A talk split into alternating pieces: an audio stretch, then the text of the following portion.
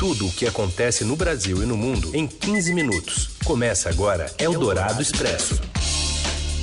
Olá, sejam todos bem-vindos a mais uma edição do Eldorado Expresso, programa que traz para você as principais notícias do dia na hora do seu almoço em aproximadamente 15 minutos. Primeiro ao vivo em FM 107,3 a uma da tarde na, nas ondas da Rádio Eldorado de São Paulo e depois no seu agregador de podcast favorito. A gente sempre traz essas principais notícias do dia para você em aproximadamente 15 minutos nessa parceria do Estadão e da Rádio Eldorado. Eu sou Raíssa Abac, comigo aqui o Leandro Cacossi. E a gente vai para os destaques desta quarta, 29 de janeiro de 2020. Eldorado Expresso. Paraná descarta um caso suspeito de coronavírus em Curitiba. Outros dois, em Belo Horizonte e Porto Alegre, ainda estão sendo investigados. O presidente do BNDES, Gustavo Montesano, confirma que nada de ilegal foi encontrado na auditoria da chamada Caixa Preta do Banco, em operações realizadas em governos anteriores. E ainda a chuva que não para em Minas Gerais as inscrições para o ProUni e o novo filme de Wagner Moura sobre o diplomata brasileiro morto num ataque terrorista no Iraque. Eldorado Expresso. Assunto agora é coronavírus. Os Emirados Árabes confirmaram nesta quarta-feira os primeiros casos de coronavírus no Oriente Médio. Segundo o Ministério da Saúde do país, quatro pessoas de uma família de turistas vinda de Wuhan, na China, foram contaminadas. Com isso, já são 15 os países com confirmação de casos da doença, que já matou 132 pessoas, pessoas na China e deixou é, cerca de 6 mil infectados até agora.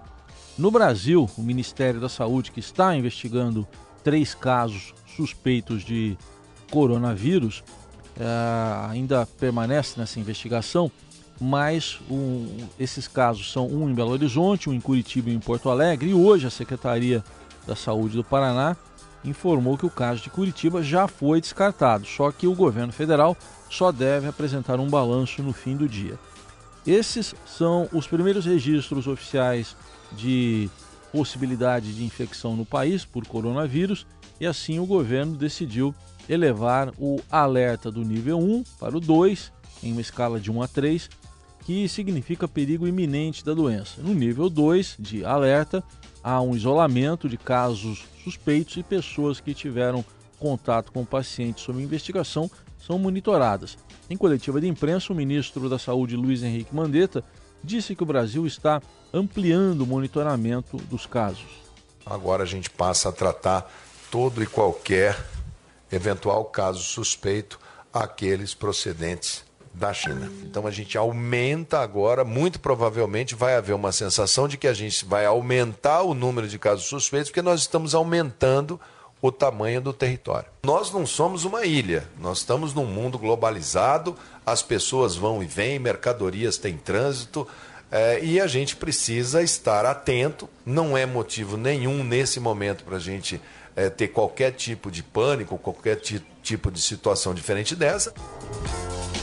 Em entrevista à Rádio Eldorado, o infectologista do Hospital Emílio Ribas, Dr. Jean Gorestein, concorda com o ministro dizendo que o momento não é de pânico.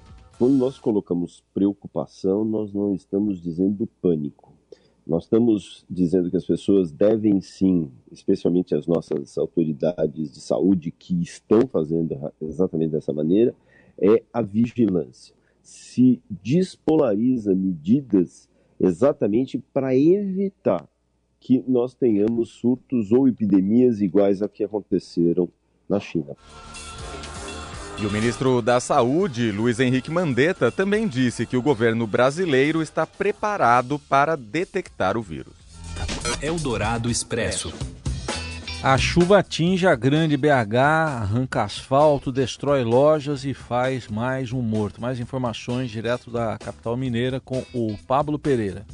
Aqui de Belo Horizonte, a madrugada, a noite da terça-feira, a madrugada desta quarta-feira foi de muita chuva, chuvas localizadas que provocaram muitos estragos na cidade de BH. As primeiras informações agora de manhã é de que é, já teríamos mais uma, mais uma vítima é, na cidade de Nova Lima, num desabamento, então aumentando para 53 o número de vítimas fatais da, desta temporada de chuvas aqui na capital mineira e região metropolitana.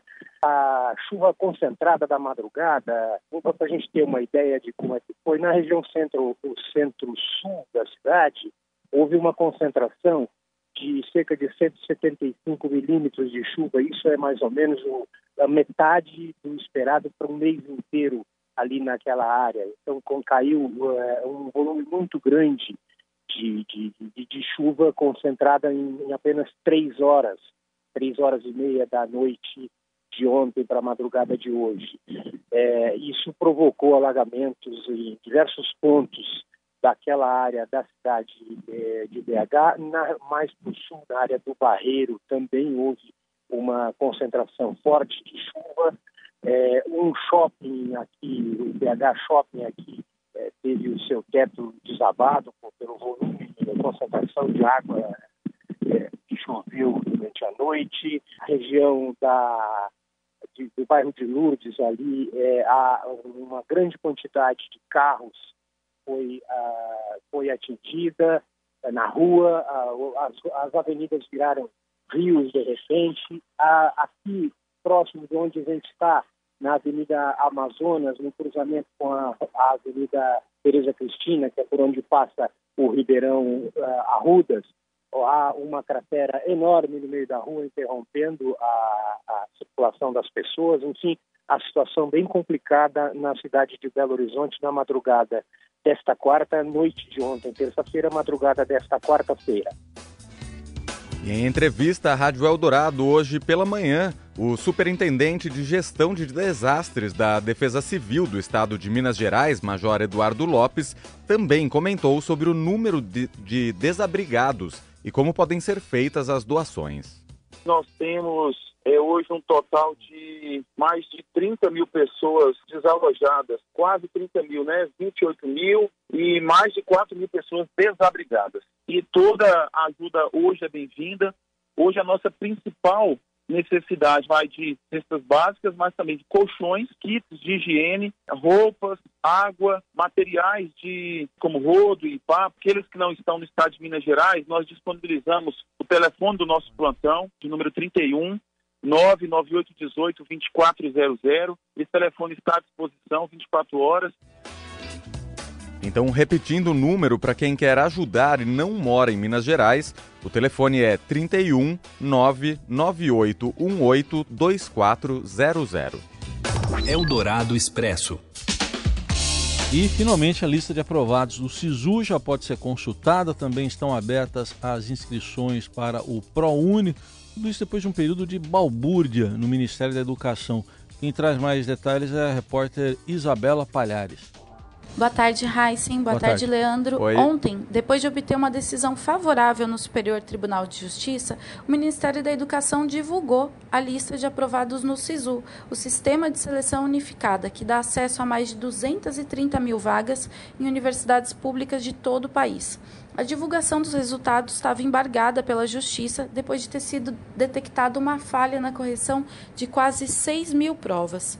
Com a decisão judicial favorável, além da divulgação dos resultados do SISU, o Ministério da Educação também abriu as inscrições para o ProUni, programa federal que concede bolsas integrais e parciais em faculdades privadas. Por conta da alteração que foi necessária na, no calendário do, do ProUni, o Ministério da Educação decidiu prorrogar em um dia o prazo para inscrições. Ele ia inicialmente até sexta-feira, dia 31, mas agora o Ministério da Educação disse que os, os estudantes têm até o dia 1 de fevereiro para se inscrever no programa. Apesar de parte do problema ter sido solucionada com a decisão de ontem à noite, novas falhas têm sido detectadas pelos estudantes no SISU. Parte das listas de aprovados vazou ontem de manhã, ainda quando a divulgação estava proibida pela Justiça, e na manhã de hoje os estudantes encontraram problemas para se inscrever na lista de espera, que eles têm o prazo até 4 de fevereiro para se inscrever. A gente vai acompanhando e mantém vocês informados. Eldorado Expresso. O presidente do BNDES diz que não há mais nada a esclarecer sobre desembolsos feitos pelo banco. Quem atualiza as informações é a repórter Idiana Tomazelli.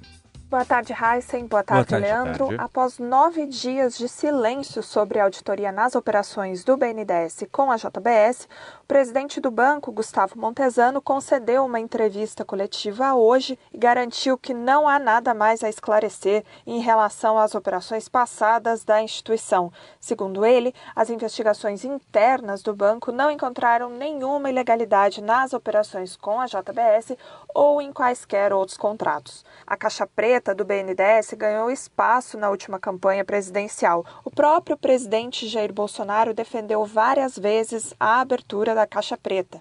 Bom, Montesano não citou nenhuma vez o termo caixa preta, mas disse ser razoável que cidadãos e políticos tenham dúvidas em relação a essas operações e que a função do banco é prestar esclarecimentos. A investigação custou ao todo 42 milhões e 700 mil reais. Ao ser lembrado da fala de ontem de Bolsonaro, de que os auditores estariam tentando raspar o taxa ao cobrar esse valor, o presidente do BNDES explicou que o gasto foi necessário. Agora, logo depois de dizer que o banco não cometeu nenhuma ilegalidade, Montesano disse que o próprio país legalizou o esquema de corrupção. Segundo ele, a conclusão é que o Brasil construiu leis, normas, aparatos legais e jurídicos que tornaram legal esse tipo de esquema. O presidente do BNDES, no entanto, evitou dar qualquer sugestão do que precisaria mudar na legislação para coibir essa prática. Eldorado Expresso. Gabriel Medina falou ao Estadão sobre a estratégia para defender o Brasil na estreia do surf nos Jogos Olímpicos de Tóquio. Quem entrou nessa onda aí foi o Robson Morelli. Olá, amigos! Hoje eu quero falar de Gabriel Medina. Sim, o nosso surfista não foi campeão ano passado, mas é um dos principais surfistas do Brasil e do mundo, bicampeão mundial. Medina vai nos representar nos Jogos Olímpicos de Tóquio. Agora, o surf, né? Uma modalidade que entra oficialmente no programa esportivo. Bem legal. O Brasil, com seus surfistas, tem grandes chances de ficar com ouro, com prata, enfim, é uma equipe boa. O Medina já tem uma estratégia, hoje ele diz isso numa entrevista dada ao repórter Paulo Fávero, aqui do Estadão. Ele tem uma estratégia para conseguir ir bem lá em Tóquio. Ele pretende emagrecer é, e até trocar de prancha. Por que isso? Porque ele entende que as ondas lá em Tóquio durante os jogos vão ser ondas menores, mais baixas, e isso é, requer um certo esforço diferente do surfista, dos campeonatos que ele está acostumado a disputar. Então ele quer ficar mais fininho para conseguir fazer manobras mais facilmente e também pode trocar de prancha, pegar uma prancha mais rápida. É, nesta quarta-feira ele assiste pela primeira vez o documentário é, sobre a sua carreira, isso mesmo, né? um documentário feito pelo diretor Henrique Daniel, que é um cara que acompanha o Medina desde 2011 vai gravando tudo que passa com ele, com a família dele, nos locais de prova. Ele reuniu todo o material, também foi atrás de vídeos do começo da carreira do Medina e transformou tudo isso num documentário. Medina vai ver esse documentário pela primeira vez hoje. É isso, gente. Falei, um abraço a todos, valeu! Eldorado Expresso. Sergio Di Mello, the world's Mr. Fix-It. All right, everyone. Let's get together. O Morelli estava falando sobre filme, documentário. O cinema brasileiro segue marcando presença em do, alguns dos principais festivais de cinema do mundo. Ontem, o filme Sérgio, que você ouve aí de fundo um trechinho do trailer e é estrelado pelo Wagner Moura, foi lançado no Festival de Cinema de Sundance. O longa mostra os últimos anos de vida de Sérgio Vieira de Mello, que morreu em um atentado terrorista à sede da ONU no Iraque em 2003 Sérgio Vieira de Mello era diplomata. Este filme, Sérgio, estreia nos cinemas e também na Netflix, já que é uma produção da Netflix, em abril deste ano. Um outro filme que vai representar o Brasil em um festival internacional é Todos os Mortos, de Marcos Dutra e Caetano Gotardo. O longa vai disputar o Urso de Ouro no Festival de Berlim, prêmio este que já foi conquistado pelo Brasil com o filme Central do Brasil e também com o Tropa de Elite. Remember what happened? E assim a gente encerra mais uma edição do Eldorado Expresso, agradecendo pela sua companhia. Até amanhã. Um abraço e até amanhã. Você ouviu Eldorado Expresso tudo o que acontece no Brasil e no mundo em 15 minutos.